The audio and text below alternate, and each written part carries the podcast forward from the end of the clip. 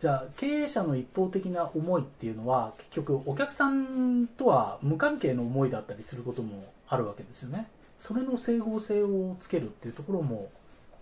ブランドコンサルタントとしては重要だとそうですね逆にそれこそ本当にその3人よればじゃないんです け どみんなそれぞれ思ってることが違ったりですね実はこう思いがあっええて作った製品でも、はいそのユーザーから見ると全然違った部分でその製品が気に入ってるっていうこともあよくあるじゃないですかありますねだからそういうところがやっぱ見えてこないとはいお客様にとっての価値って何なんだろうなっていうところをもう一回、えーうん外から見直してみようっていうような手伝いをするってことですね。なるほどあのよくブランドの話だとラジカセとかあの日本の電機メーカーは日本人向けに小さいラジカセを海外に輸出したらこれは小さすぎるって言って逆に それは売れなかったっていう話ありますもんねだから意外と作り手と買い手は考え方が違ってたっていうところっていうのはあるわけですよねそうですねだから、あのー意外なところになんかこういいことがあったりするじゃないですうかん。でまあこれよくある話ですけど、え高齢者向けのはいツアーとかって、高齢者向けの使はい、あの作った旅行会社さんがいておおでなるべくこう楽して楽してえー移動も少なくて、ええーなんか車を使ってうまく移動できてえでそのホテルのフロアもはいなるべく低層階でとか、えええなんかそういうふうに日程も緩やかにしてみたい な考えたらはい結構逆にその参加者が不評だったとあそうなんですか、はい自分たちはもっと見て回りたいんだとかねおおーもっと動けるんだと 年寄り扱いするんじゃないみたい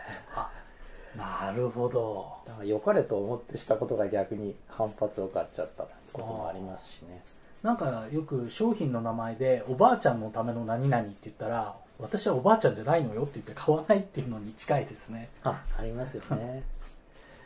それとまあなんか最近その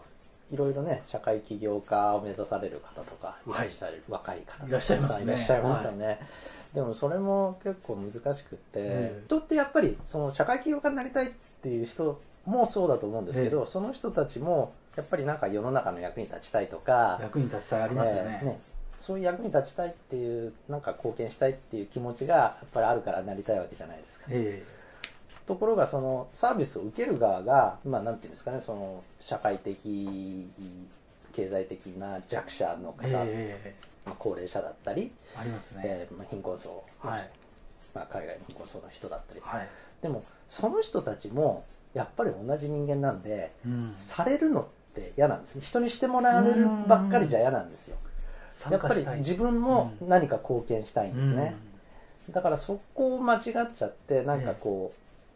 う、いうんまあ言葉悪いですけどこう施し的に、うん、うんうん考えてるうん事業って絶対失敗するんですねあああの以前ですねあのエンディングプランナーリニアコーポレーションの青木さんという方も同じことを言ってらっしゃって後期の医療後期ってもう死にそうなうんところで医療で入ると患者さんのまんまずっと終わりまで行っちゃうんですってで途中で患者さんじゃなくてお客さんになりたい時ってあるんですってなるほどはいそれに近いところあるなと今思いましたそうですよねだから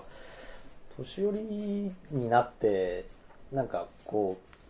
う孫になんか買ってあげたりとかってするじゃないですはいはいはいはかいでもそれってやっぱりしたいんですよねしたいんですよねねやっぱり人に何かしてあげてええその相手の喜ぶ顔を見たいっていうのがあるじゃないですかえやっぱりしてもらうばっかりだときっと人間嫌になっちゃうんですねえなるほどそうするとななんか全然関係ないかもしれないんですけど、ええ最近なんかこうやっぱり自殺者が増えてるっていうのも、うんそのなんか自分は世の中の役に立ってないんじゃないか、なんかいてもいなくてもいいんじゃないかみたいに思っちゃう人が増えてるのかな有用感っていうものですねうん世の中の役に立ってるそうなんですよね、そういうふうに思っちゃう人が結構